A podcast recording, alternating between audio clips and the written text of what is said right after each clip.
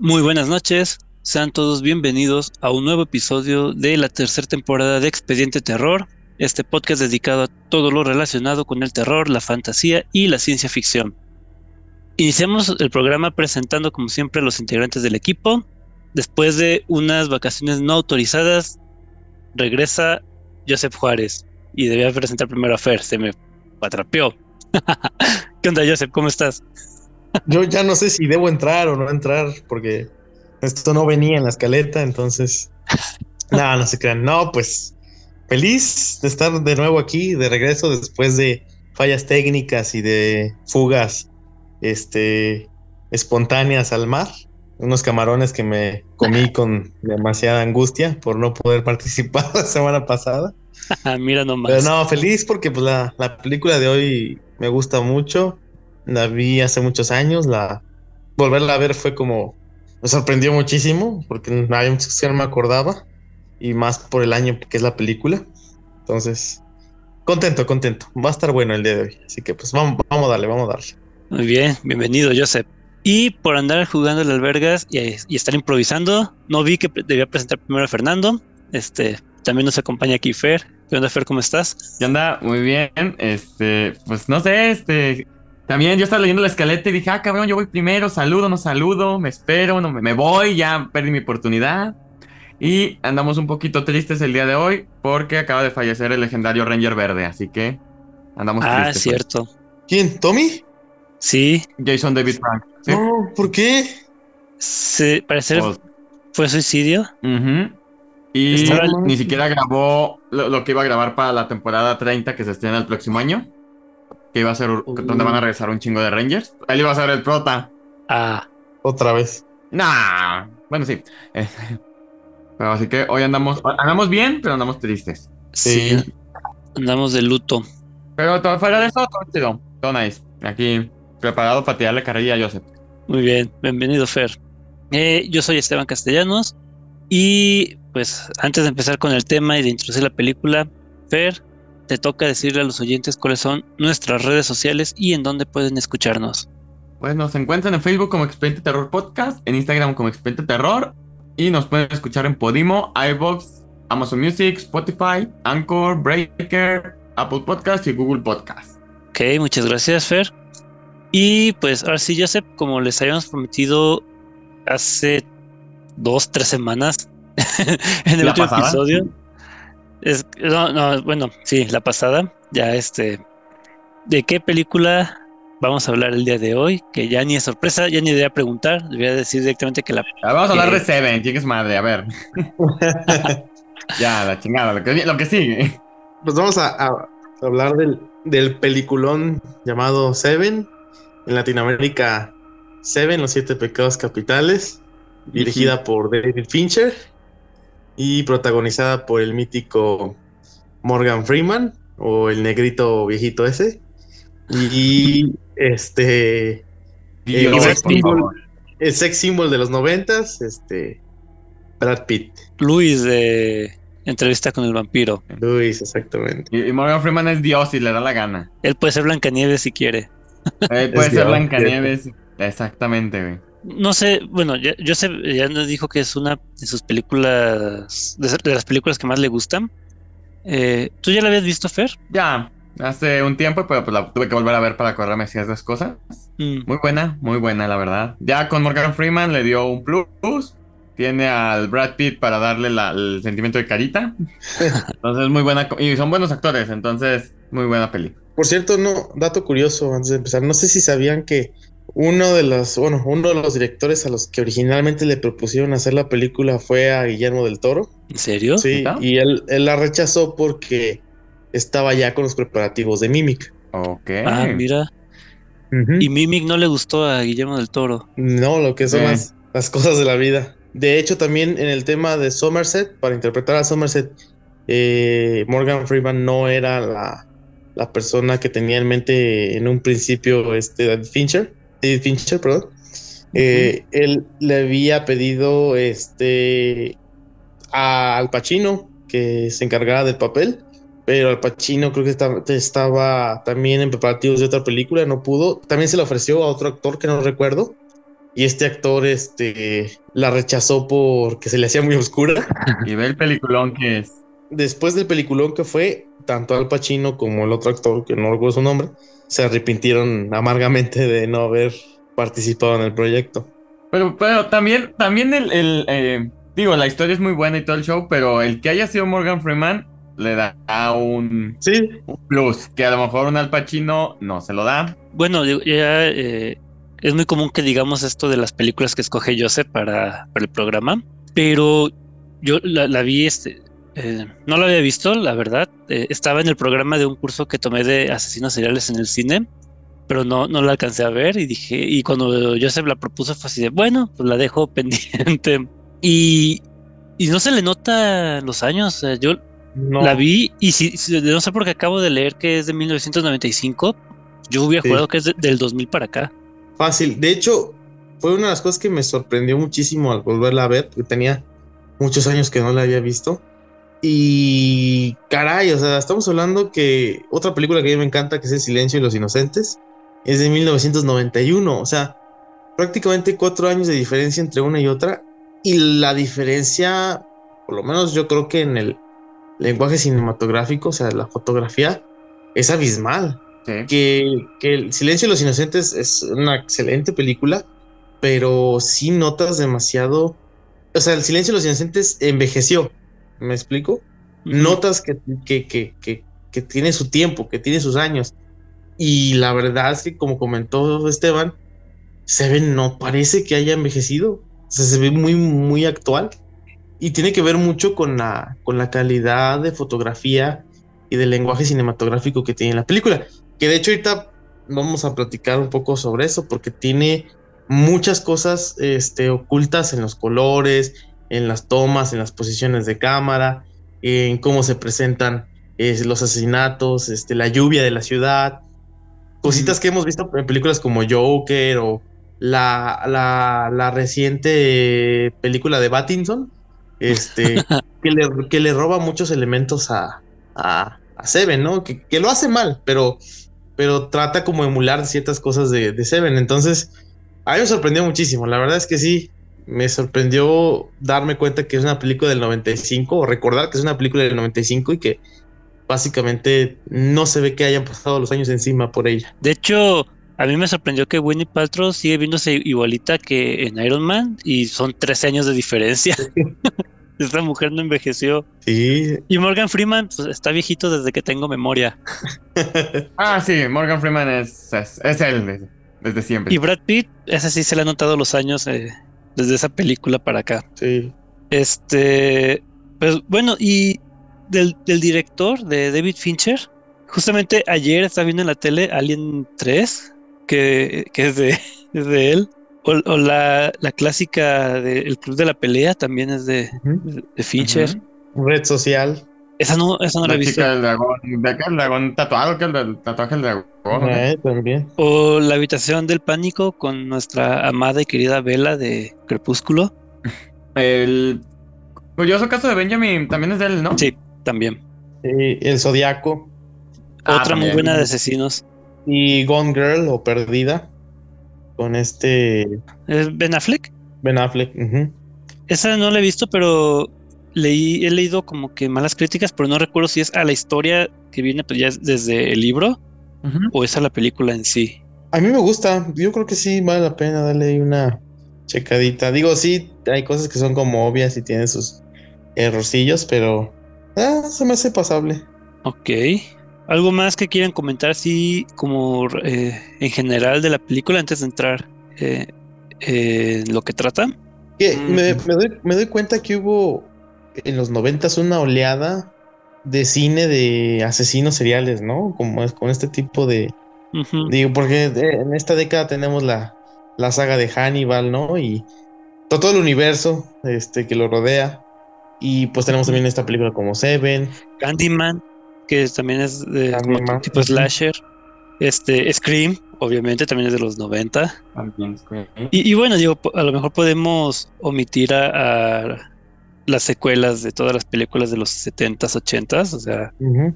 Pero sí, este, en, lo, en, los 90 sí como que lo que más daba miedo era eh, el asesino de, Pero no, no era asesino de eh, sobrenatural, tipo. No era el monstruoso, era el humano. Sí, o sea, no, no, tienes monstruos que te persiguen en el sueño como Freddy Krueger. No hay este. Eh, el tipo este. Ahí se fue. Jason de. De, de Halloween. ¿Es de Halloween? Sí. O es el. No, Jason es de. Viernes, 13. Viernes 13, sí. Se fue el nombre del de Halloween, hizo que acabo de ver la película. Ah, Michael Myers. Michael Myers, cierto. Sí, que digo, esos ya son eh, seres inmortales de pesadilla. Y acá no, de mm. hecho, eh, no tengo el dato, pero creo que sí hubo también muchas adaptaciones de, asesinos eh, reales. Pero es que fue la, época de las películas donde ya no es el monstruo sobrenatural, sino el monstruo humano. Que pues también da miedo, pues. Sí, oh, no, y de hecho ese es el que da más miedo. Ya, ya suenas como, como señora de, No le tengas miedo a los muertos, tenle miedo a los vivos. No, y es como Merlina en... ¿Cuál fue? La segunda película de los Locos Adams de, de las de Tim Burton, creo que era. Que también que dice Merlina que, que le preguntan, ¿de qué está disfrazada? Y dijo, y dice, no, este, soy una asesina serial. Porque este, me veo como cualquiera o algo así. Y Fe, de Ratas no son de Tim Burton, son de Barry Sonnenfeld, el director de Hombres de Negro, que lo mencionamos hace unos capítulos. no sé por qué se me olvidó. Ay, traemos tantos pinches nombres en la cabeza que me sorprende que nos acordemos de nuestros nombres. Al menos no estoy diciendo, ¿qué? Daniel del Toro, ¿cómo era? Primero dije Daniel, ¿no? Y luego dije otro nombre. Ah, no me acuerdo. Sí, lo rebautizaste dos veces en el mismo programa. Muy mal. Pero bueno, antes de empezar a desvariar, pues ¿de qué trata Seven? A ver, Joseph, tú la escogiste. En, términos generales, es eh, una película que trata sobre un par de detectives que, bueno, uno de ellos es Somerset, que es un detective ya veterano, que al parecer está a punto de llegar a su, a su retiro. Y durante el proceso de la investigación de un asesinato, se topa con Mills, que al parecer es la persona que va a ser su reemplazo. Mills, pues por otro lado, pues es, joven, este, impulsivo, impulsivo, este, quiere sobresalir, quiere demostrar que, que, puede dar más, que puede aportar, este, es como más optimista, ¿no? Mientras que, por ejemplo, Mills desde el, desde el primer la secuencia de la película Vemos que es una persona calmada, que tiene todo en orden. Somerset. Muy meticuloso, Somerset, perdón. Mills, por otro lado, desde que se nos presenta, es como muy alterado, como muy de aquí y allá. Y bueno, se supone que eh, Somerset pues ya está a punto de retirarse, va a hacer la transición del cambio para dejarle el puesto a Mills, pero en medio de esto pues topan con una serie de asesinatos que a Somerset le parecen extraños porque están muy meticulosamente este, diseñados para cumplir con su objetivo, o sea, no es un simple asesinato vulgar. Y eso le da la pista a Somerset de que pudiera tratarse de un posible este, asesino serial en potencia y que el asesinato que están atendiendo pues este es eh, de algún modo solamente el inicio. Y esto hace pues que obviamente o hace que a Somerset eh, no quiera retirarse lo que causa un conflicto ahí con Mills y bueno al final, pues sí, efectivamente, eh, con una, una, una, serie de un par de asesinatos más, creo que nada más es uno, creo, que es el, el asesinato del licenciado este famoso, el abogado, pues se termina de confirmar que efectivamente, que la teoría de Somerset era cierta y que al final de cuentas sí se trata de un asesino que serial que está utilizando de temática para llevar a cabo los asesinatos el tema de los pecados capitales y se basa mucho pues en en novelas. Vamos, vamos empezando con el primer asesinato. Sí. Sí, ¿qué, dice José? Ah, unos asesinatos así medio extraños. Yo, ¿medio? Medio bastante, Pues, por ejemplo, empezamos con el primero, que es eh, la gula. Un hombre obeso que fue forzado a comer hasta morir. Eh, pero, fíjate, durante la investigación es lo que mencionan. No es de siéntate y traga, y en 10 minutos te maté. O sea, siéntate y trague, pasó mucho tiempo. Sí.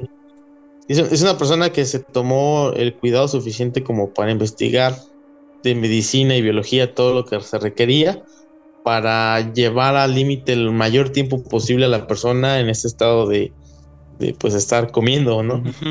Creo que duró comiendo en la película, creo que lo mencionan como 20 24 horas, ¿no? Algo así, o 12 horas, no recuerdo.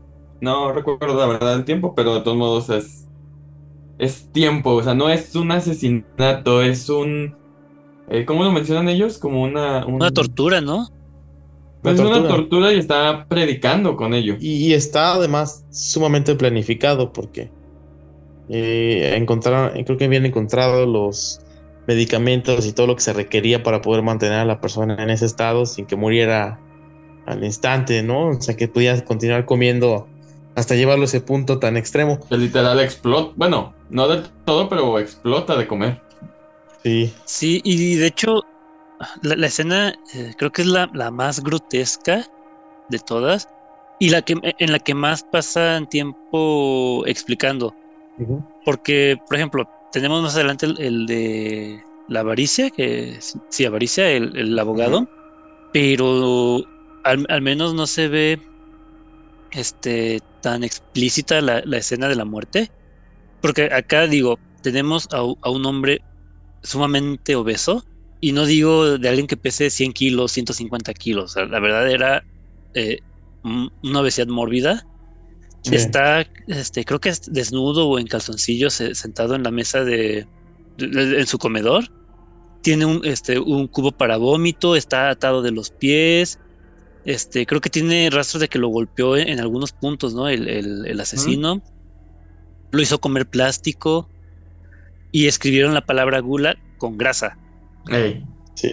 bien O escondido. sea, ni siquiera con sangre. Entonces, eh, y no sé, y luego también el, el departamento eh, está todo como su- sumamente sucio y está a oscuras y este cosa que no se repite en los siguientes eh, homicidios. Bueno, pero que esté sucio y oscuro no necesariamente tendría que ser parte, no, no necesariamente era parte del asesinato, bien podría ser simplemente las condiciones en las que el, el güey vivía. Mm, No sé, yo tendría mis dudas. Que ahí, ahí, por ejemplo, ahorita que hablan de que estaba sucio y oscuro, eh, esta película se caracteriza mucho por utilizar, no sé si recuerden que lo, ahí lo hablamos en el en Ojos Bien Cerrados, como los Mm. colores y todo tenía una... Este, un simbolismo. un simbolismo. Y aquí, por ejemplo, eh, todo, desde la presentación de Somerset con Mills, este, en la interacción entre ambos, por ejemplo, eh, vemos cómo Somerset está tranquilo, está pisado, y, y cuando camina Somerset, pareciera que va muy rápido porque Mills siempre va corriendo tras de él. O sea, siempre como te- intentando ponerse a la par o de alcanzarlo. Y siempre es una constante a lo largo de la película, ¿no? Pero desde el principio te lo dejan como muy específico, como esa inexperiencia de Mills de siempre querer alcanzar o, o- o- ser reconocido por, por Somerset, ¿no? Y por otro lado, por ejemplo, estos son los oscuros de la película y el cómo siempre está lloviendo y así, pues son, son, son un simbolismo importante de, de la putrefacción en la que viven en la sociedad de la ciudad en la, en la que se radica la, la película. Que de hecho un dato muy curioso, nunca mencionan qué ciudades. Sí, es Nueva York. No, nunca lo mencionan. Tú das por hecho que es Nueva York, pero jamás te dicen si es Chicago, Nueva York, este, Pensilvania. Nunca se menciona. De, y es algo a propósito, porque puede ser cualquier lado. ¿Me explico? Sí, también como dejarlo abierto de que no es cosa de la gran ciudad, que puede pasar en cualquier lado. Así es. Entonces, eh, es una ciudad en la que siempre está lloviendo. De hecho, no sé si lo notaron. Que también trata de transmitir esa sensación de desolación, de, de frío, de, de que todo está mal, ¿me explico?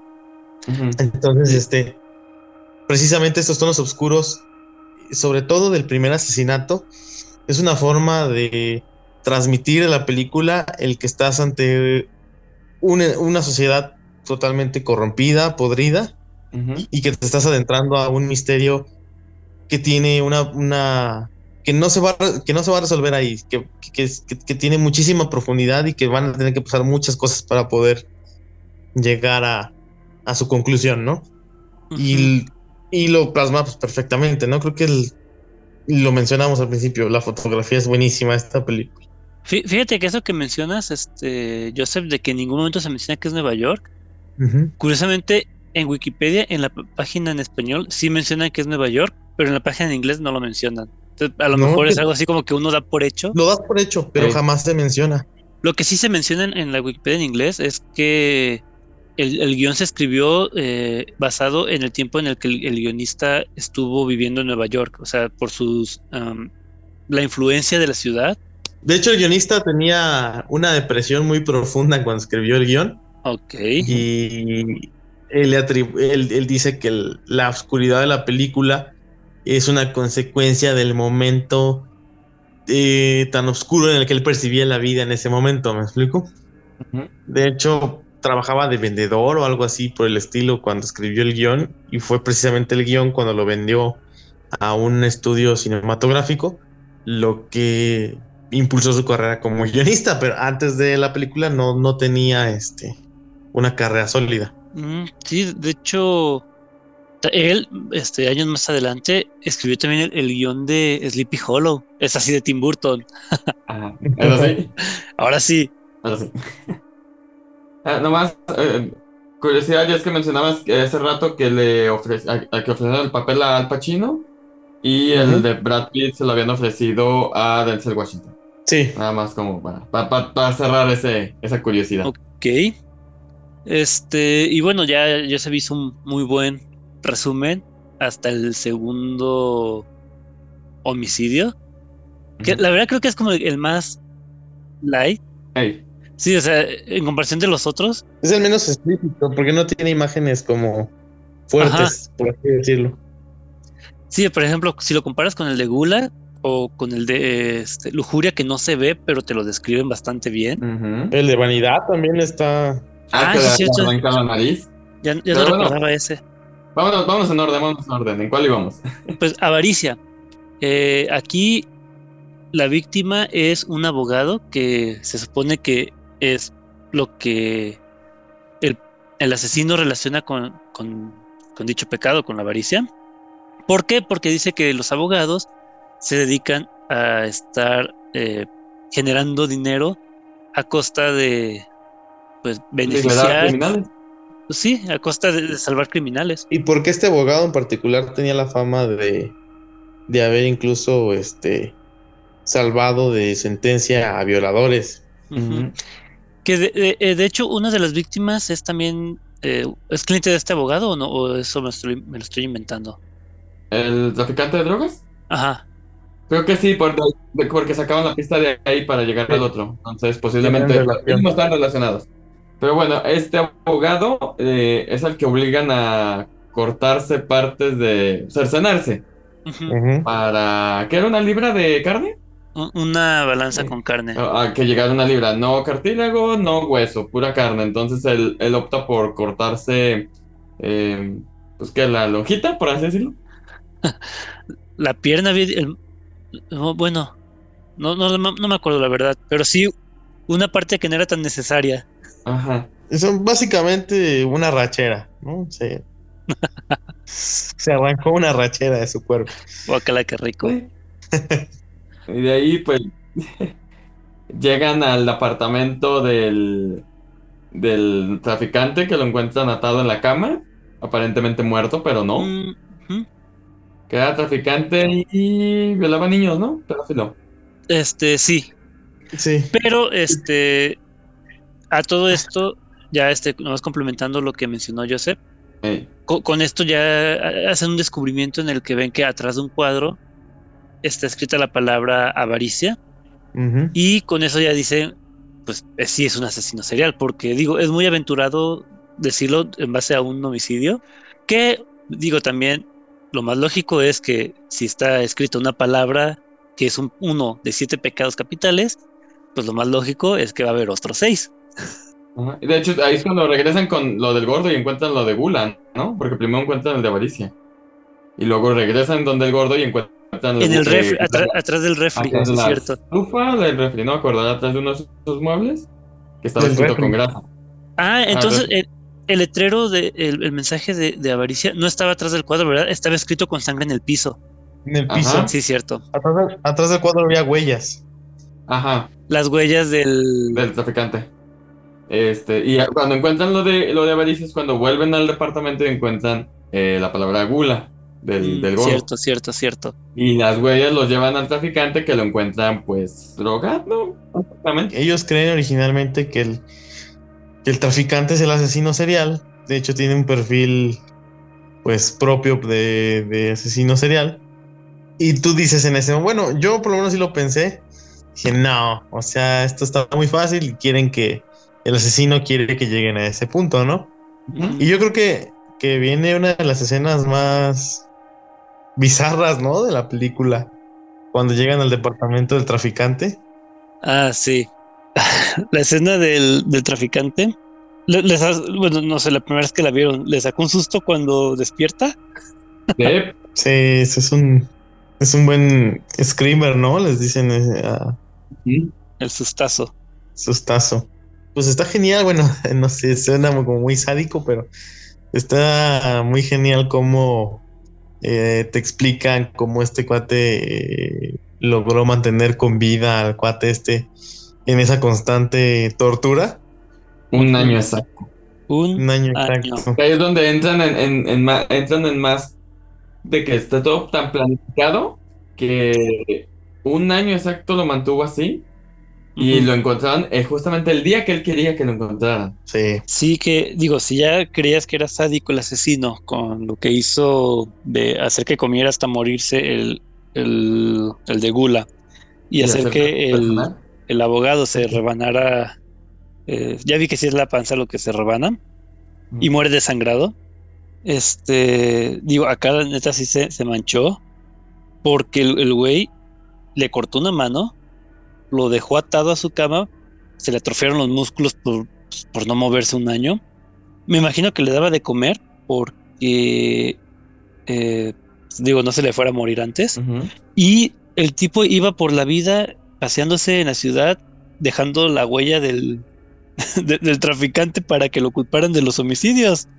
sí. Pues para que los guiara ahí. Ajá. Porque todavía le, pu- a- a- a lo que el mensaje que encuentran atrás del cuadro en la oficina del abogado dice ayuda o ayúdenme. Que de hecho, algo curioso es que eh, durante todas las investigaciones hasta ese punto, pues no pueden encontrar ni una sola huella del asesino. Mm, ah, es cierto, un punto muy importante. Sí, y es como raro, ¿no? Dices, "Mm, ¿qué está pasando? ¿Qué buenos guantes usa o qué? Pues qué meticuloso, ¿eh? ¿Qué meticuloso es? Sí, y bueno, para este punto obviamente nos estamos enfocando en, en los homicidios, pero eh, en la película eh, vemos la relación de este Mills. Mills. Sí, es Mills, ¿verdad? Este Brad Pitt. Primero con su esposa que no está muy feliz de dónde se fueron a, a vivir y después también está lidiando este Mills con, con Somerset porque es como el, el choque generacional, ¿no? O sea, yo soy joven, yo soy chingón, yo todo lo puedo, tú vas muy, de- muy despacio, esto tiene que ser en caliente. Y Somerset, que es la voz de la experiencia, es el que, el que va más eh, detenidamente analizando todas las pistas que encuentran. De hecho, eh, Mills es un inútil en comparación de Somerset. Mills no ve No, o sea, nada. él no hubiera, no hubiera resuelto la, ni la mitad. No, o sea, tenía todo enfrente y no veía nada. Adicionalmente, creo que llega un punto en que Mills te desespera. No, sí, pues dices, pero güey, espera, o sea, eres un estúpido, tranquilízate, la vas a cagar. Eh, y de Y hecho la- la, la- la termina cagando como tres, cuatro veces. Y la termina cagando, en general. Eh, me gusta la plática. Bueno, eh, eh, Somerset y Tracy invita a Somerset a, a cenar, que es cuando pues, platican y se conocen un poquito más. Y después de eso, cuando Tracy habla con Somerset y le confiesa que está embarazada, me gustó esa plática que tuvieron, como en plan, porque ella no sabía si tenerlo o no. Y me gustó lo que le dice Somerset de que si pues planea abortarlo, pues que no le gana a Mills. Pero pues que si sí quiere tenerlo, que lo pues que lo consienta mucho, pues, que lo mime. Que de hecho ese es un mal consejo, porque al final de cuentas la decisión de abortarlo o de tenerlo debería ser de pareja, no tendría por qué haber un tercero involucrado. Y, y menos que sea una decisión unilateral. Bueno, la, la decisión de sí te la entiendo, pero el que sea una cuestión de tres no es que le esté pidiendo a él ni, ni permiso ni autorización, simplemente pues ella se quiere desahogar con alguien. Que para hondonar, tam- eh, bueno, hasta, hasta el punto en el que eh, Mills y Somerset eh, van van o tienen la cena con la esposa de Mills, hasta ese punto la relación era muy mala entre Somerset y Mills, pero es precisamente la relación con, con la esposa de Mills que hace que la, la, interacción entre Somerset y Mills cambie.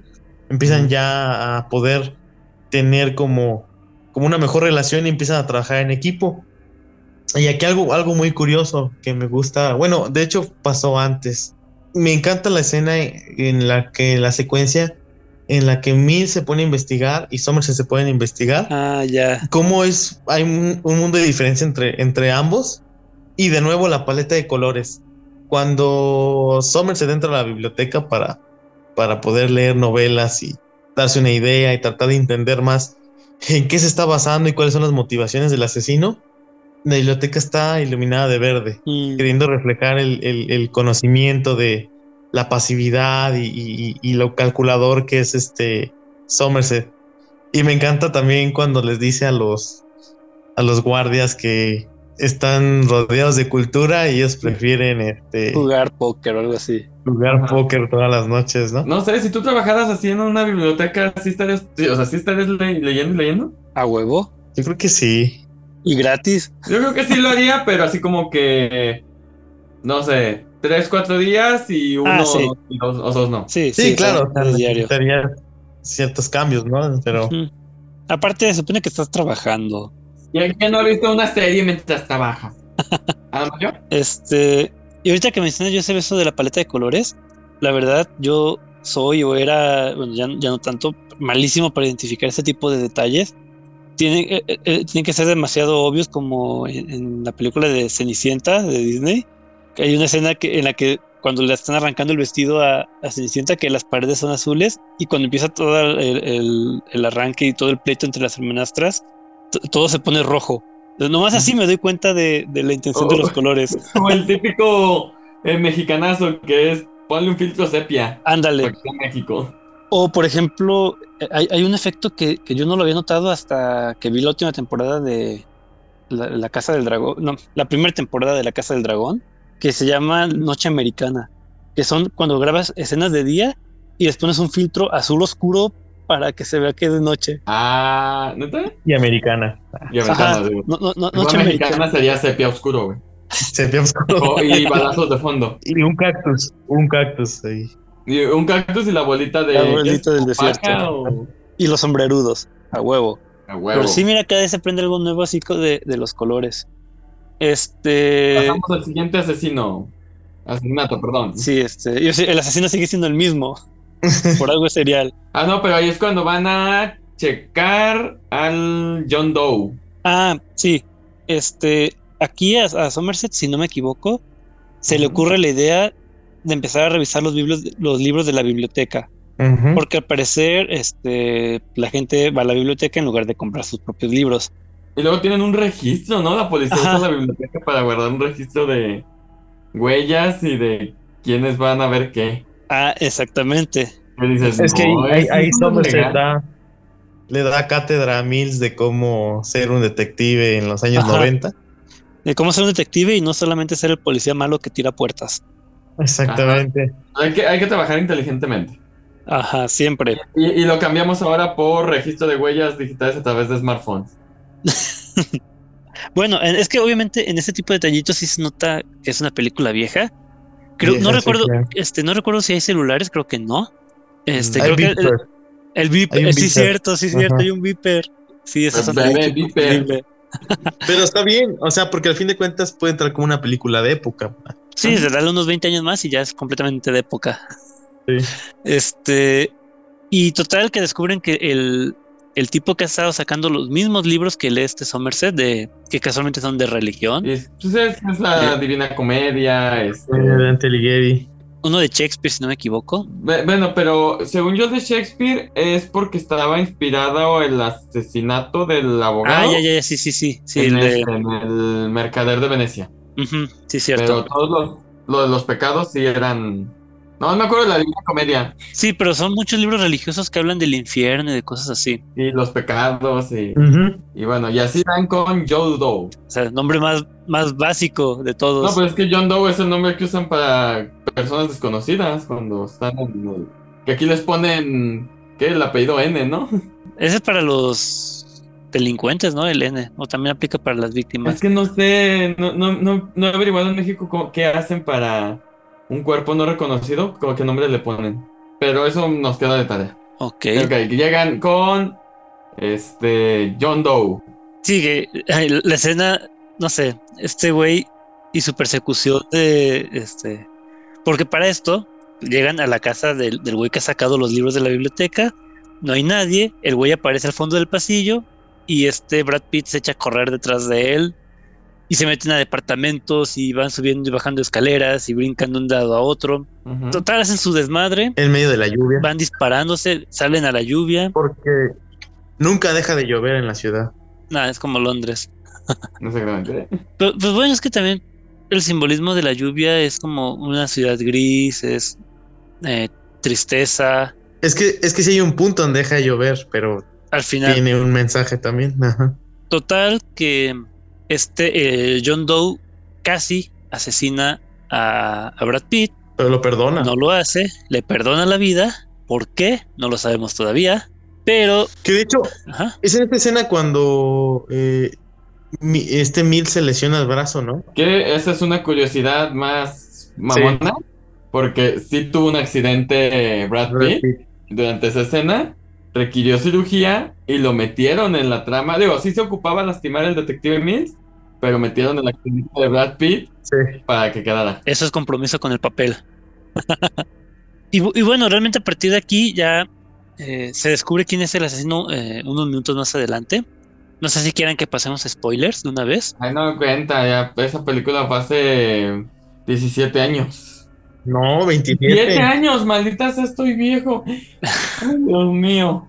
Yo tenía tres años cuando salió en el cine. Tenía 4. Yo cinco. Ya saben nuestras edades, escuchas. Oigan, pero está eh, también, digo, estoy a lo mejor traumado con la paleta de colores de esta película. Sí, poquito, pero dale. Pero qué chingón está cuando entran al departamento de John Doe. Ay, sí.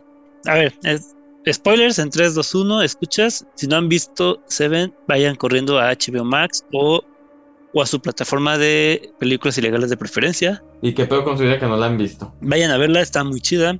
Este, a partir de aquí, pues ya vamos a desglosar algunas cosillas de la trama, algunos detalles importantes. Entonces, advertidos están. Si no Sí. quieren eh, spoileársela, vayan a verla. Si quieren spoilers, pues quédense con nosotros hasta el final. Este, ¿qué pasa con el departamento de John Doe?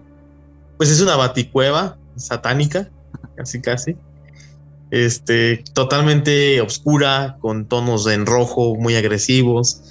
Eh, tiene, de hecho, para cada pecado tiene como una, una cúpula, una, una especie ahí como de, con simbolismos. Te muestra mucho del perfil del asesino porque, por ejemplo, Somerset se va hacia los registros que tiene el asesino como, como su biblioteca personal Ujú. y se da cuenta que tiene diarios y diarios escritos con, con miles de cosas detallados. Incluso te habla de cómo es cómo John Doe trata de ser una persona normal, ¿no? De que hoy traté de platicar con las personas, pero no, no tolero su trivialidad, este. ¿Cómo, ¿Cómo intenta él ser una persona normal, pero no puede? Es, es un rechazado, es una persona que se siente, este, que no tiene cabida, ¿no? Y Ujú. que se refugia en la iglesia, ¿no? En la religión. y se refugia en, en- en- en su fanatismo.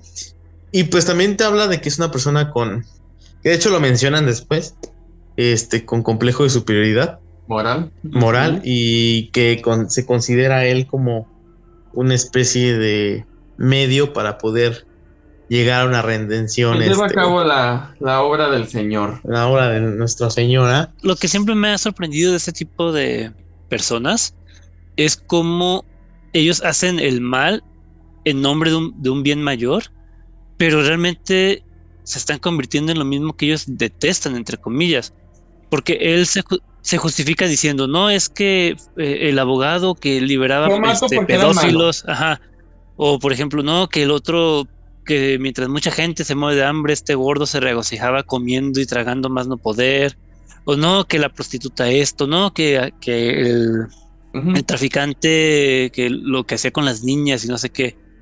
Y güey, uno de, de los diez mandamientos dice no matarás. Y adivina qué es lo que estás haciendo. Pero también aplica la de. Dicen que si matas un asesino, en la cantidad de asesinos en el mundo queda igual. Pero si matas a siete, sí disminuye. Muy buen punto. Me agrada tu forma de pensar. No sé, en alguna lo escuché. No, pero no, digo, es que us- usualmente yo soy de los que piensan que sí, este, ¿El fin justifica los medios? este, mm, algo así.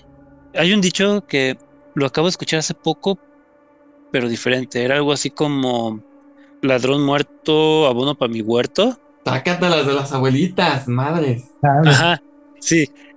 Y, y sí, yo usualmente soy de los que piensan así, pero pues también es cierto de que pues te vas a terminar convirtiendo en lo mismo y al final de cuentas tú vas a tu final debería ser el mismo del de las personas a las que estás matando. Y también entra la cuestión de quién, quién eres tú para ser jurado, juez y verdugo. Que lo habíamos platicado en otro podcast, pero no me acuerdo de en qué, Sí. cuál de todos. Que la justicia por propia mano tampoco está chida. Ajá. Sí, e- eso es cierto.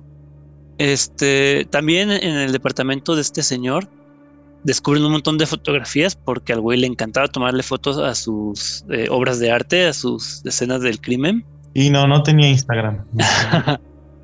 y aquí es cuando de- descubren que el asesino ya había aparecido y que no solo lo habían visto, sino que había tenido contacto directo con los detectives Y que sabe quiénes son. y sabe quiénes son, Y sus nombres y dónde viven. aquí voy a hacer un paréntesis. Si te estás enfrentando ante un pinche asesino serial con esa capacidad intelectual, que básicamente estaba jugando contigo, que te perdonó la vida, que sabe quién eres y por consiguiente va a saber dónde vives y quiénes son tus familiares. En el caso de Mills, yo en putiza saco a mi, a mi esposa de la ciudad. Sí, o sea, si ya sabes que te conoce, mueves, güey. Te mueves. No, y es que además, o sea, la capacidad intelectual que tiene ha estado jugando con ellos. El propio Somerset lo dice. Está jugando con nosotros. Y, y si, y si va dos, tres pasos adelante de ti, no te puedes arriesgar. Y encima, el el güey se está haciendo pasar por un reportero. Digo, ¿qué tan difícil es que le pague dinero a otros policías para que les dé los datos de los policías que lo están investigando? Claro. Pero bueno, Digo, ahorita no ha hecho nada, pero si tú descubres todo eso que dijo Joseph, pues obviamente mueves a tu mujer a otro lado. O sea, Sí, pero acá no piensa. Somerset no tiene nada que perder, bueno, él le vale madre. ese, es- no ese ese es mi gran pero de la película. que Creo que es, en- para mí es una obviedad. Aunque, aunque creo que para el personaje de Mills, pues sí está, sí puede entrar dentro del, dentro de la poca pericia que puede tener como para anticipar algo así, ¿me explico? Pero a- aquí no se lo perdono es a Somerset. Creo que Somerset Debió decir algo. debió de haber dicho algo. Ujú. Sí, sí, oye, en una casa de seguridad, cabrón. Y más porque él, a lo que platicó con la esposa de, de Mills, pues digo, no es como que esté ajeno a, a los peligros que involucra ser detective. No, Claro. y volvemos. A ese punto él ya sabía que ella estaba embarazada. Entonces, es decir, güey, métela en una casa de seguridad. Llévate a la ciudad. O sea, No es cierto. Digo, de- sí, entiendo perfectamente lo que dice Joseph, de que se entiende muy que, que el, que baboso de Mills Sí. no lo haga, pero sí. Somerset, bueno, sí, debió decirle algo. Ese es, ese es mi, mi único como mm, de la película. Pues sí. A partir de aquí se se acelera mucho la película, ¿no? O sea, ya Sí, ya. a los otros les dedican, no sé, 10, 15 minutos a cada uno, y aquí no, aquí te van aventando uno tras otro, tras otro, ni te dejan bien este... No, es que volvemos, ya saben quién es, ya, ya, ya el chiste nada más, ya nada más es encontrar a los pecados, los, a los asesinos con los pecados que faltan, para ver si encuentran pistas de dónde dar con él, otra vez. Es que también, también se dan cuenta que, que él busca un, un plan mayor que tiene como finalidad como trascender o hacer ruido. Su obra. Le preocupan y empiezan a decir, ching, ¿qué hacemos? ¿No? O sea, hay que meterle candela a esto. Sí, o sea, este güey no puede terminar su 7 porque en cuanto termine su 7 su obra va a estar terminada y no sabemos qué va a pasar después. Sí. Porque bien puede desaparecer y valió más el caso, Ujú. o bien puede avanzar a algo más. Lo que no recuerdo es qué asesino, qué, qué asesinato sigue primero. ¿El de la vanidad o el de la lujuria? La Lujuria lujuria. primero. Que, que está, está también bien extremo ese. Me, me, se me hace bien mamón porque pues obliga a, a un güey a penetrarla con un... Cuchillo, ¿no? Pues es un... Es, ándale. E- Es un calzón con un cuchillo en lugar de... de, de dildo. Le da Viagra al cuate este. No la necesita. No, necesitas un... Es este... pues va por encima, pues, y, y se supone que normalmente te hay un dildo para que penetres a la persona, pero en este caso cambian el dildo por un cuchillo. Y lo obliga O- con obliga al pistola en cliente. la boca a que la penetre con el cuchillo. Sí, digo, no, no se ve realmente mucho como en los otros, Pero pues, te lo describen, o sea, no, no te deja nada la imaginación. Y la neta, qué trauma para el, para el cliente. Sí, o sea, porque tú dices, güey, me está amenazando de muerte para matarla literalmente a cogidones. ¿Qué haces, güey? Hay otro dato curioso. eh, el cliente que tiene que penetrar a la sexoservidora, este, cuando lo interrogan en, en la cabina esta de policías, ya ven que se ve súper demacrado y todo hecho pedazos. Creo que el actor para lograr esto no durmió dos días o tres días, algo así. Oh, Wow. Eso, es- eso está estar comprometido. Pues así Y su de- aspecto no es un maquillaje, o sea, realmente está así de jodido en ese momento. es que pues sí, no tenía presupuesto para Ok, ¿Quién es el actor? No, no- No recuerdo la, el que penetra. Ajá, el. Sí, el cliente. No me acuerdo, la verdad, pero el filoso. el, el filo- eh, El el filoso. filoso. Sí, que. Este, y- ya no, no me acuerdo después de, de este de lujuria, cómo llegan con el que sigue, con orgullo, soberbia. Creo que nada más la reporta, ¿no? Yo también tengo esa, esa laguna por ahí. Es que creo que nada más es, es un, una- un reporte de una eh, mujer cuyo rostro fue mutilado y ya es cuando la, la ligan a los otros, pues. Que aquí este asesinato, del- bueno, sí, asesinato de la de la mujer de este de soberbia, así co- con, la cara vendada y, y e- es este lo que platicábamos con cuando cuando hablamos de la película de Abre los ojos. Esto de, de- de la otredad, de, de quitar la humanidad de la persona, pues es eso, hacerlas este pues que pierda lo que le da su identidad y más cuando es una mujer vanidosa, Sí. pues es lo, lo que más le duele. Y le da dos opciones. Matarse o, que, o salvarse, pero vivir desfigurada. Y ve, ve la soberbia de esta mujer que prefirió matarse. Tomarse la pastilla. Pues eh, y- y- diría nuestro expresidente, y aquí les pregunto, ¿qué hubieran hecho ustedes? No sé, se me figuran, ese tipo de juegos se me figuran como los de la película de Saw. Sao, sí, de hecho, desde lo del abogado, justo lo estaba pensando. Porque son Sí. así de, sí te dan la oportunidad de salvarte, pero a, un costo. precio. Sí. Y muchas veces o no lo entienden el juego o no lo quieren pagar. Pero sí, este, desde que vi, eh, estábamos hablando del, del abogado, dije, eso de, de corta- cortarse algo es como que muy, muy de Sao, ya ven, de la clásica de cortarse la pierna. Porque es lo que le dijo. Pon un kilo de carne ahí en la lanza Bueno, y te dejo ir. una libra, ¿sí? una libra es como medio kilo. Ah, bueno, una libra, sí. Porque hashtag gringos. Luego también, ya este, ¿cuántos llevamos? Gula, avaricia, Pues pereza, ya, ¿no? lujuria Ya. y soberbia. Sí, ya. Prácticamente son todos cuando para el desenlace. Ajá, son los eh, cinco homicidios que, que realiza antes de entregarse a la policía. Sí, Es que de hecho perro. están, están ellos completamente rebasados. O sea, No saben no saben quién es la siguiente víctima, no saben cuál va a ser- cuál, cuál de los siguientes pecados que faltan va a ser el primero. No tienen indicios de nada. Entonces, es ahí cuando de repente, afuera de la comisaría de policía, bueno, del departamento de policía, vemos que ya está soleado, que ya no está lloviendo, y de un taxi baja un, una persona que tiene las manos llenas de sangre. Que ahí también es un pequeño paréntesis, es que pinche taxista te lleva todo ensangrentado a, a la comisaría. Eh, págales y vas a ver lo que son capaces de llevar. Digo también, ve, ve cómo es la ciudad. O sea, desde el principio te pintan la ciudad como un, un caos total de, de delincuencia. Yo creo que para ningún taxista sería raro llevar un güey ensangrentado a la policía. Y de hecho, digo, a- a- ahí no tengo tanta bronca como lo de Pero cuando Somerset, entra a la estación. O sea, el güey va ensangrentado no nadie lo nota. No que no les que- grita y voltean y lo ven y dicen como que, güey. Sí, efectivamente. Es que también, digo, a lo que he visto de, de asesinos seriales en, en películas y, y, pues en, los rea- en, en las historias reales que he leído, uno suele como que esperar a alguien más imponente como asesino.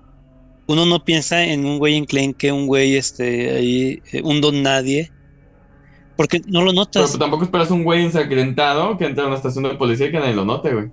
Otro, eso para mí habla también mucho de, la ciudad donde se desarrolla. O sea, el, si el taxista no dijo nada y lo llevó así como si, como si nada, en una estación de policía yo creo que están más que acostumbrados a eso.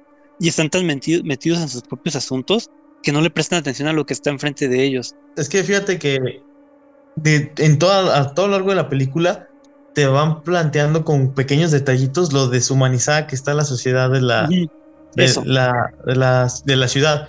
Porque, por ejemplo, cuando es el primer asesinato y Somerset llega para revisar, ah, no, hay un asesinato donde una mujer le dispara a un hombre, ¿no? A su esposo y tiene un hijo. Y Somerset llega y le pregunta a los policías que llegaron y, atendieron de primera mano la, la, escena del crimen. Le dice, oye, ¿y su hijo vio la escena? Y el policía le dice, si lo vio, no a mí qué. O sea, ¿eso qué tiene que ver? ¿Qué aporta al caso? Entonces te habla de lo deshumanizada que está la... Como Somerset es la única persona que es empática y le preocupan ese tipo de, de cosas porque piensa en los demás. Pero en realidad la sociedad está así como de que es un es un crimen más, es una situación más de tantas en esta pinche ciudad de mierda, ¿no? Entonces, creo que en ese sentido, a diferencia de lo que pasa con la esposa de Mills, con Somerset que no le dice nada, creo que el que se baje todo ensangrentado y todo, por todos esos pequeños detalles que te van planteando, pues es, está justificado, ¿me explico? Está justificado que no hagan tanto alarido que nadie se haya dado cuenta. Que aquí eh, el güey les propone un trato, digo, se entrega, él dice que él los mató, pero que si quieren encontrar los siguientes eh, pecados, pues quiere negociar con Somerset y con Mills. Aquí otra vez les pregunto algo, ustedes en el, papel de Mills o de Somerset, ¿hubieran aceptado negociar con él o hubieran simplemente que les valiera madre las otras víctimas? No, sí, y más porque ellos mismos lo dicen, güey. Eh, ¿Qué va a decir la prensa, güey, cuando sepan que les valió madre los dos víctimas faltantes? No, no es que los dejó sin opción. Güey, la, reputación de ellos está, o sea, ¿se los puede cargar la chingada si los medios lo juegan mal? Mm. Pueden, pueden llegar a destituirlos incluso, güey, por faltar a su deber. Es un, es un escándalo, ¿no? Es un escándalo que les puede arruinar la carrera. Y a lo mejor Somerset dice, yo voy de salida, me vale verga. Y lamentablemente siempre todo tema de seguridad pública está relacionado con temas políticos y no lo puedes separar y entonces la imagen pública siempre va a ser relevante. Sí, bueno. Eh, la, opinión pública, madre. Y mira, por curiosidad yo te diría, yo sí lo aceptaría. Por la pinche curiosidad. Por el chisme. Y por el otro lado de la presión social, porque digo, ok, güey, no soy alguien que viva del que dirán, pero bajo esas circunstancias tú dices, pues no me conviene tampoco, güey. Que creo es el caso de Somerset, ¿no? Creo que Somerset sí, sí tiene curiosidad en ese momento. Vamos, a ver, qué pedo. Yo no hubiera aceptado. Yo desde que vi la película sí lo dije. La verdad, yo no hubiera negociado con él. Este, pues sí, lo siento por las víctimas que faltaron y que a lo mejor jamás iban a ser encontradas. Pero yo no me hubiera arriesgado a ir a un lugar solo con esta persona que es un asesino. No, y volvemos a lo mismo, sobre todo porque tú ya tú ya pudiste comprobar que tiene una capacidad intelectual muy alta y que está a dos, tres pasos por delante de ti. Básicamente, al tú acceder a sus condiciones, pues estás metiendo la boca del lobo. Y es un perder-perder, técnicamente. Si, aceptas, este, pues como dices, te estás metiendo la boca del lobo. Y si lo rechazas, como dice Fer, pues te vas a arriesgar a que la gente hable. Y no, no como una persona cualquiera, sino como al sistema policial eh, en general. Sí, pues era un arma de, doble filo y entiendo, por ejemplo, que Somerset lo hiciera por el simple, no quiero decir morbo, pero sí por esa necesidad de saber qué hizo después o cuáles son las dos víctimas siguientes. Lo, que me encanta también de, esta parte de la película es que una, como ya lo he mencionado, la paleta de colores cambia, todo está iluminado, todo está como más bonito muy soleado, pues, ¿no? El pastizal y todo en la carretera. Pero es porque representa la... Está muy cagado porque representa que el tener un objetivo o el tener una... Este... Meta te da sentido a la vida. Y tiene, que tiene que ver con John Doe. Él tiene un objetivo bien establecido, él tiene un plan bien establecido y él está este, encaminado en la vida, mientras que Mills y y Somerset, sobre todo Somerset, están perdidos. O sea, todo el tiempo están divagando, no saben por dónde ir, están, están completamente hechos un lío. Pues de hecho no pueden saber quién es John Doe, ni siquiera en ese momento, Porque él se ha estado cortando este, las huellas dactilares este, cada semana, creo lo hacía, para evitar este generar... eh, ¿Qué, qué pendejo, se las puede quemar y ya no se preocupa de eso, pero bueno, sí, Eh, con cloro. me han dicho, me han dicho. No, es que, bueno, tam- también en este punto, digo, que, que eh, hipocresía de su parte, eh, lo de eh, tener un abogado que defienda a un asesino cuando acabas de Sí. matar a uno por defender asesinos. Sí, O sea, no, eh, lo- es lo, lo- lo malo de este tipo de personas que están tan concentradas en su bien mayor que no se dan cuenta de todas sus contradicciones y de todo lo que están haciendo mal ellos mismos por el bien mayor. sí. así es. Y pues total, llegamos a la última escena con los últimos dos asesinatos. Eh, aquí, este final me, me, sorprendió. Eh, una parte de mí esperaba que no fuera verdad, que fuera nomás una finta de- del asesino para hacer enojar a, Mills. Pero, a ver, este, Fer, ¿qué pasa en esta última escena? Ok, esta última. ac- acceden al trato con John Doe. le- lo llevan este, en un auto de policía que trae la parte de atrás, que está protegida y todo. Un helicóptero siguiéndolos. Ellos traen micrófono. Que yo no entendía la escena y por qué se estaban rasurando el pecho eh, juntos Ah. en el baño. Hasta que les ponen el micrófono y dije, ah, para la cinta. ¿Era rasurarse o depilarse después con la cinta? Sí, es que- porque dije, ah, chido, o sea, son compas de, de, de rasurarse, arre. Y los lleva a mitad del desierto, donde hay muchas antenas de alta tensión que impiden que el helicóptero se acerque e interfiere con las comunicaciones.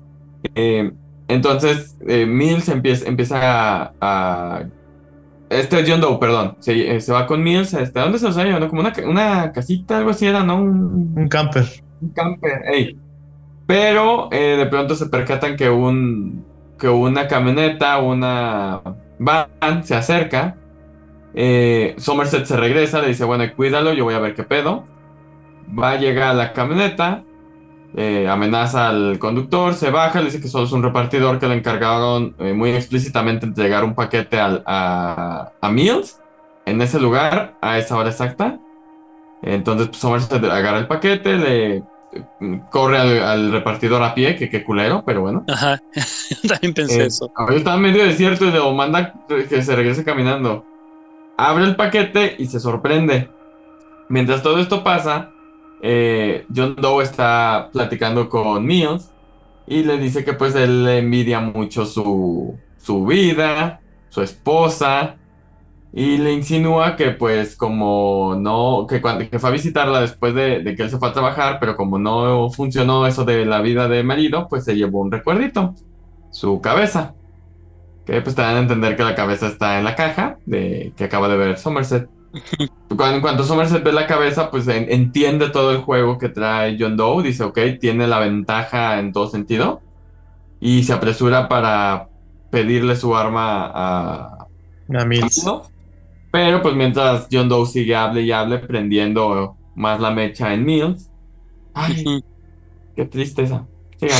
Una, una curiosidad de esta escena es que si, si vuelven a ver la toma, a pesar de que Mills está apuntando con el arma a John Doe y pues tiene supuestamente la superioridad o la ventaja sobre él, la toma hace que siempre John Doe aparezca, aunque esté hincado y esté por debajo de, de Mills, el tipo de toma parece que, que, que John Doe está por encima de, de Mills y en grande. O sea, ah, sí. te está expresando toda la ventaja y todo el dominio que tiene sobre los dos. Sobre todo sobre Mills. Sí, sobre la situación, completamente. Ajá. Aquí yo tengo mis quejas en esta escena A ver. porque, uno, si no acepta- aceptaran el trato, o sea, el repartidor simplemente hubiera llegado ahí, hubiera dejado la caja sola y se hubiera ido, o se lo hubiera llevado para buscar al Mills. No creo. No, creo la hubiera dejado ahí. Y este, eso por un lado, pues digo, Luego también otra, espérame, también otra. No sabemos en qué momento al repartidor se le dio la orden de, de entregarla. Posiblemente se le dio después de que aceptaron el trato a través del abogado. Puede ser. Puede ser. Entonces, no aceptar el trato, la caja con la cabeza, quién sabe dónde queda. Yo no creo que fuera con el abogado porque dan a entender que lleva prisa en que decidan y que tiene que ser en determinada fecha y determinada hora. Porque. Bueno, sí, ya lo tenía planeado. Ajá. Por eso digo, si le hubiera salido algo mal. A lo mejor el abogado cancela. No sabe qué, pero. Probablemente. E, eso sí, sí me suena más factible. Y el otro punto, la cara de. ¿De Somerset? De Somerset, cuando abre la caja, no es una cara de encontrarte una cabeza cercenada. bueno, pues tiene años de experiencia, ha visto cosas peores. Dice, ay, otra cabeza. Pero dice, dice, ok, otra cabeza. Pero creo que a lo largo de toda la película te han puesto como que Somerset es el más humanizado de toda la, de toda la gente que está ahí. no, pero yo siento que si es sorpresa, si es sorpresa, es sorpresa que es una cabeza, sorpresa de quién es la cabeza, y al mismo tiempo es, ya me cayó el 20 que está haciendo este cabrón. Es que esa es la sensación que me da, que fue más su, su cara de, ah, con que esto estaba haciendo, ah, no manches, es la esposa de mi compañero, o sea, fue más como, como que le ganó la parte fría que... Sí, sí, la parte de, investigador. Pero mira, te la puedo, te lo puedo justificar también. A ver. La escena en el del traslado de la comisaría o del departamento al punto de las antenas es un diálogo muy bueno y te dice demasiado de los tres personajes. De mm, hecho, aunque John Doe está detrás de las rejas en la escena de las riendas. Realmente lo que, te, lo que te quiere demostrar la escena es que quienes están atrapados es Mills y Somerset.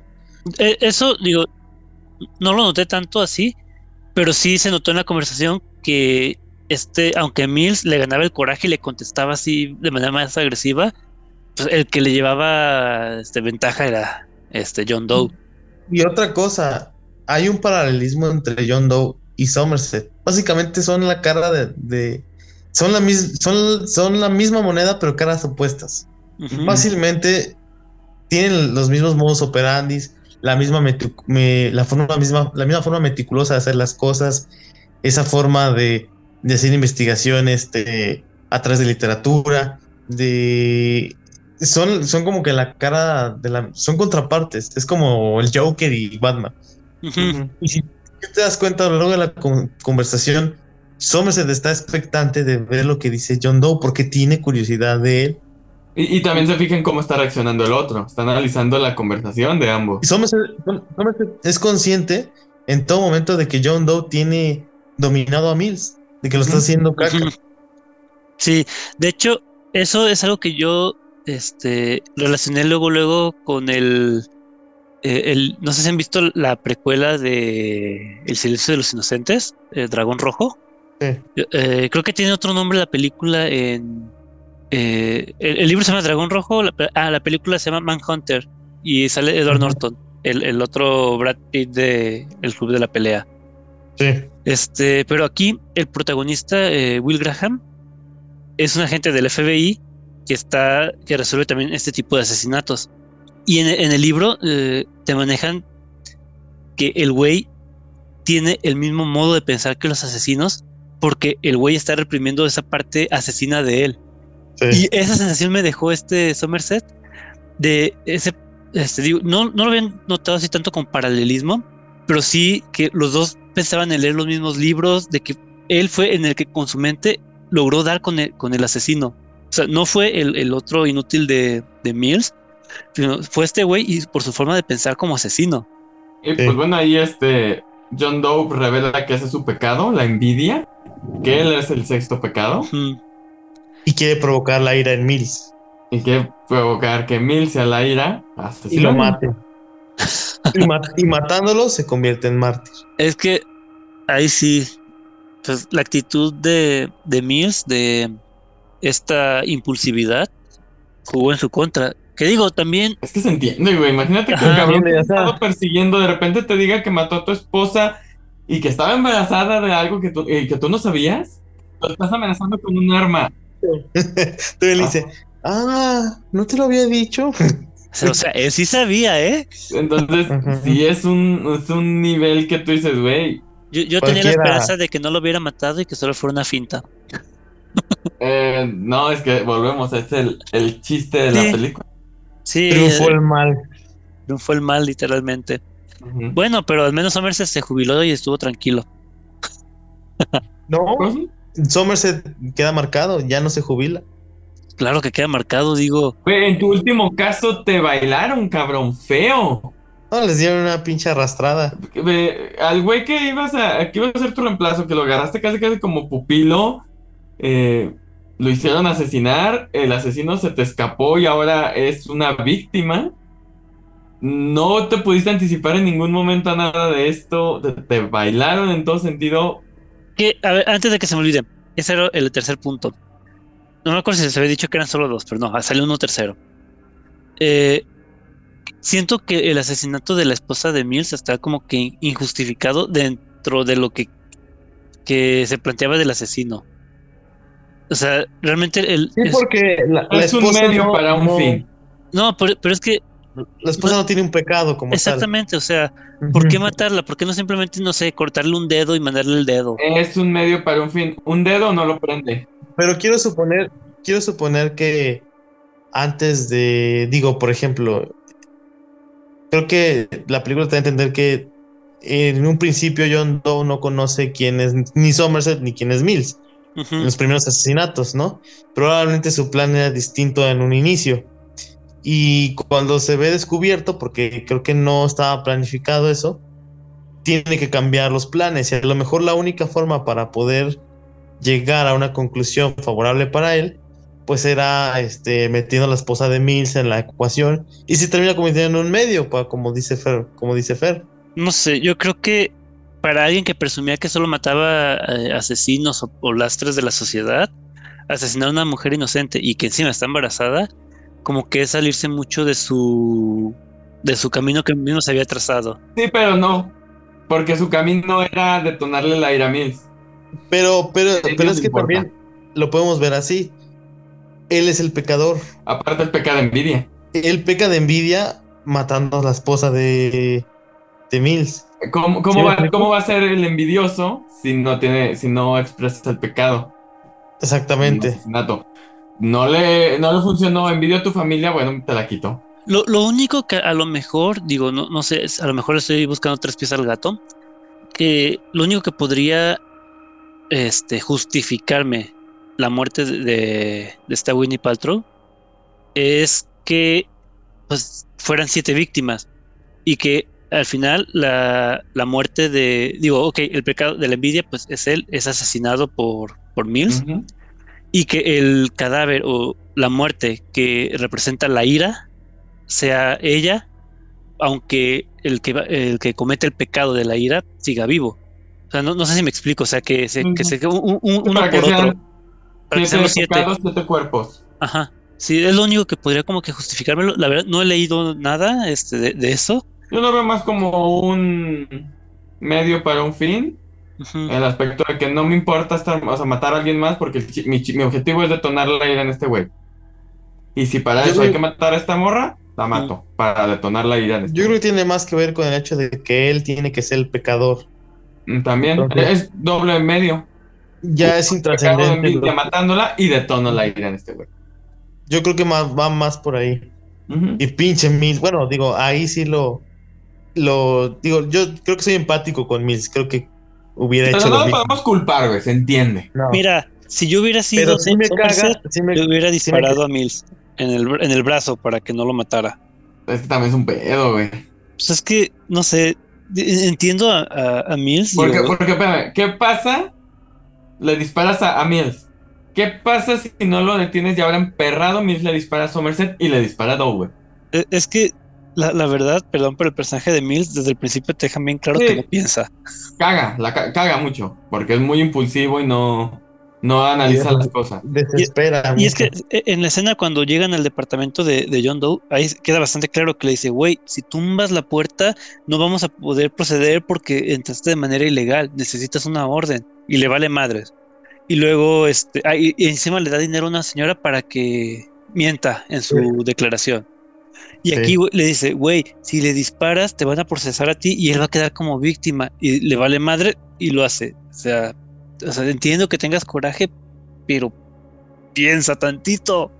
Bueno, mira, ya, ya en la última, en la situación de la puerta sí te digo, sí, güey, te apendeja, se apendeja bien culero. En la otra te digo, sí se apendeja, pero sí, tiene un porqué, güey.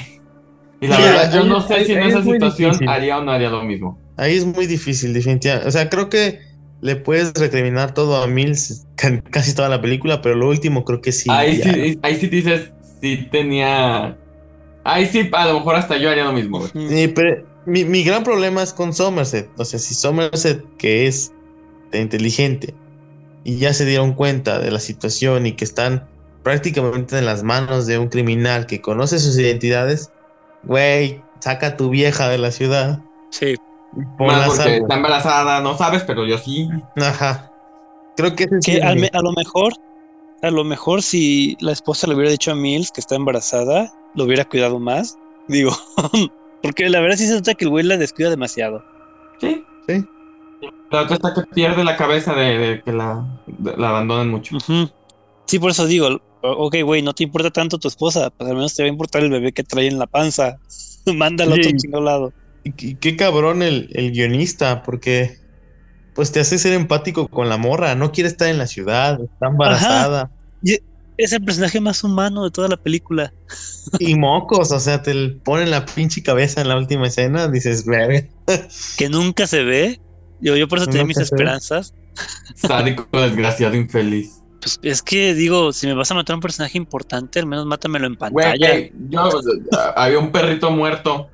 Cuando llegan al desierto que se bajan y qué ves, hay un perro muerto y hasta ah, John dice, ese no fui yo. y yo dije, güey, el perrito. Este, ok, eh, pues bueno, la película termina en eso, con este Somerset viendo su jubilación truncada y Mills siendo encarcelado o puesto en juicio por homicidio. Este. Y la fase final. Ah, sí, es la de. Ay, aquí la tenía. No es cierto, ya no la tengo. La del mundo es un buen lugar por el que vale la pena luchar. Sí, y que dice, estoy de acuerdo con la segunda parte. O sea, es un mal lugar, pero vale la pena luchar por él. Sí. Sí, y pues bueno, este, no sé si tengan algún otro comentario de la película, creo que ya cubrimos eh, casi todo, gran parte de ella. ¿Algún comentario adicional? No, no, no, yo todo chido. Qué buena película, amo los noventas, definitivamente. bueno, entonces, eh, pues sin más por el momento, eh, Joseph, unas últimas palabras y qué calificación le darías a Seven de David Fincher. Pues creo que a los escuchas que es una película que tienen que ver sí o sí, incluso aunque ya se las hayamos spoileado. Eh, de hecho, para muchos críticos especializados es una de las mejores películas de la historia. Creo que es un tipo de cine que ya no se hace. O si se hace, más bien, es un tipo de cine que ya no se hace para las masas. Mm, no, no sé, tengo mis dudas de esos, pero luego lo platicaremos. También creo que está un poco abandonado el tema del cine de detectives. Eh, también ya no se hace del estilo de, de asesinos seriales. Es que también hubo una época que salían muchas y malas. Entonces degradaron ese estilo. Como todo, ¿no? Que de repente queman un, un, un... Como los superhéroes de películas malas, ya todo el género está quemado y ya no lo pelan, pero hay buenas dentro de, de esa, de esas categorías. Como, los superhéroes hoy en día. Dime una sola película de superhéroes que es bueno en los últimos dos años. Creo que nada más este Spider-Man. Y tengo mis dudas. ¿Fue buena por, la, por el aspecto nostalgia? Por el fanservice. Por el fanservice. Porque honestamente, no es tampoco la. Y la premisa es la estúpida. Sí, o sea, sí, yo creo que si nos vamos a analizar a profundidad, va a terminar votando muchas cosas, ¿no? Pero, pero, pero la misma, o sea, ¿cuándo, se hace el cambio de los eh, asesinos sobrenaturales? Cuando llega el bonche de películas malas harta, cansa, las quema. Ok, entra la época del asesino monstruoso humano, que llega con buenas películas como Seven. Eh, y luego empiezan a caer un chingo de películas sobre detectives, de la verga, donde desde el primer momento tú dices, güey, ese es el malo. Que ahorita, digo, contradiciendo un poco a Joseph, hay como que un, oje de mucho este cine de asesinos seriales. Sí. Acaba de estrenarse en Netflix la de este Jeffrey Ah, Dahmer. bueno. Sí, sí, sí, sí. Y antes de eso estuvo la- las de Ted Bundy. Y, y Netflix Bueno, pero halló ahorita. su- Por eso, no, pero no es de ahorita, es de, de hace- de algunos años para acá. Pero ahorita Ne- Netflix ya encontró su minita de oro en ese tipo de adaptaciones. Y va a volver a pasar.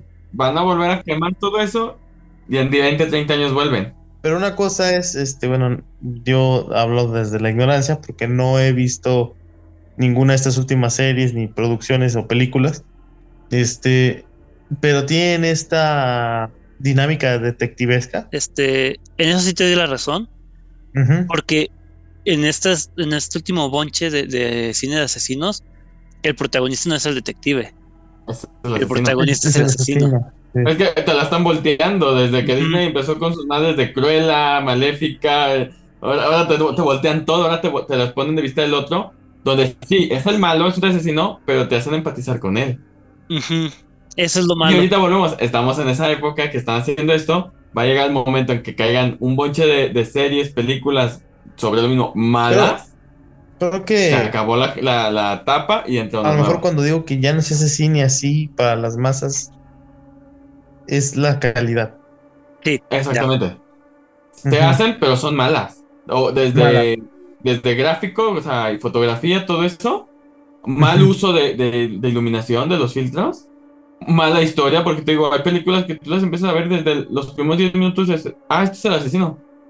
Y sí, güey, Sí. al final es el asesino y toda la película ya te vas porque el policía se enamora de fulanita, y- o sea, y el, y el criminal en, en sí pasa a segundo plano porque pues, ya te lo dejaron claro desde el principio, pero le quieren a huevo meter más, este, con algún romance pendejo, con alguna historia secundaria que, en el caso, que aquí no pasa. ¿Por qué? Porque la trama es el asesino.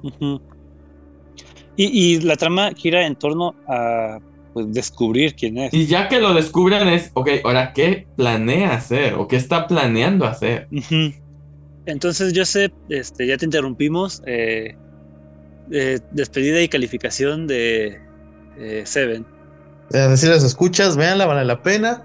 Y a mí me encanta en lo personal. Yo le doy un 9-8, no le doy 10 por lo de Somerset que me caga. Que no le haya dicho nada a Mills. Y porque Mills me caga. La neta es que sí, Mills me desespera toda la pinche película. Este, 9-8, sólido. Más por el tema de la fotografía, me mama ver la, me mama ver la calidad de esta pinche película en ese este, plano. Y pues nada, se las recomiendo mucho y espero que les haya gustado. Nos vemos en la siguiente emisión. Nos aguantan ahí. Gracias, Joseph. Este, entonces, Fer, unas últimas palabras y qué calificación le pones a Seven de David Fincher. Yo le pongo un 9, me gustó mucho la temática, los pecados capitales no se tocan mucho en temas que no sean paranormales. Entonces me gustó mucho el enfoque que le dieron. Tiene sus detalles como mencionabas, este, los... La, la, asesinato de la esposa, de aunque justificado, pues se sale un poquito de lo que se supone que es el asesino. La verdad también me encantó, se me hizo muy chingona. Me encanta Morgan Freeman, e- es Dios literalmente para mí. Y el 9, se lo dejo justificado el 9. Ok, Muy buena, véanla. excelente. Este, y bueno, a mí me gustó mucho. Se me hizo una película muy ágil. eh, la- el- en lo visual me encantaron los homicidios, me encantó ver este, lo que mostraron de, del abogado, del tipo gordo, de este, lo que no mostraron de la prostituta, lo que no mostraron de la esposa de Mills. Este, le pongo un 9 también. Por razones más personales, tengo un conflicto con las películas en las que triunfa el mal. Y porque la verdad Mills me cayó mal como personaje. Y porque Pepper Potts no se merecía ese final. Eh, pero, por ejemplo, el tema de los pecados capitales también es algo que me, que me encantó. De hecho, los pecados capitales me encantan desde que a mis 12, 13 añitos me hice fan de, de hechiceras y tiene un capítulo dedicado a ellos. En donde Prue era la soberbia, por cierto. Y, y lo vuelven a tocar es un- en la sexta, en la séptima, en la octava temporada. En las que ya no existen. Muy bien. No, es que ya no existe porque no está Santa en abierto. Ok, entonces escucha, eh, agárrense porque para la próxima semana vamos a hablar de otra película recomendada por Joseph.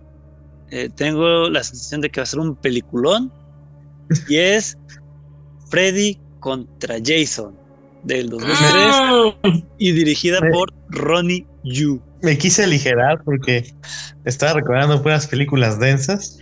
Muy pesadas las de Joseph. Para que no digan que a mis películas siempre las califico bien, van a ver que aquí voy a ser severo. Yo presiento que me va a gustar. Digo, yo nomás quiero ver sangre. Sangre, pelos y cosas doradas. Podemos omitir los pelos y las cosas doradas, pero también. Ah. Este, y si no me equivoco, esta película está en HBO Max, o al menos eso dice San Google. Que pues escucha si quieren verla, este, ahí pueden encontrarla, si no, pues en su plataforma eh, de piratería de su elección, ahí está Cuevana 3 que nunca se raja. ¿Patrocinando? Y pues bueno, yo creo que ya solo me queda recordarles que pueden escucharnos en Anchor, Spotify, Apple Podcast, Amazon Music, iBox, YouTube o en cualquier otra plataforma de podcasting. Y si no estamos, díganos y los subimos ahí también. Eh, usualmente tenemos episodios todos los sábados en punto de las 8 de la noche, con sus debidas excepciones, ya sea que Joseph se vaya de vacaciones o que no pague el internet. Ah, mi, único, mi único gran pecado es tener mugre, mugre cable. todos están igual. Yo tengo Telcel y es horrible. Yo tengo Total Play y no me falla. Patrocínanos. Este, y bueno, eh, ya saben, los invitamos a que nos sigan en nuestras redes sociales. Eh, Facebook es Expediente Terror Podcast e Instagram es Expediente Terror. Eh, sin más que decir, yo soy Esteban Castellanos. Esto fue Expediente Terror. Buenas noches.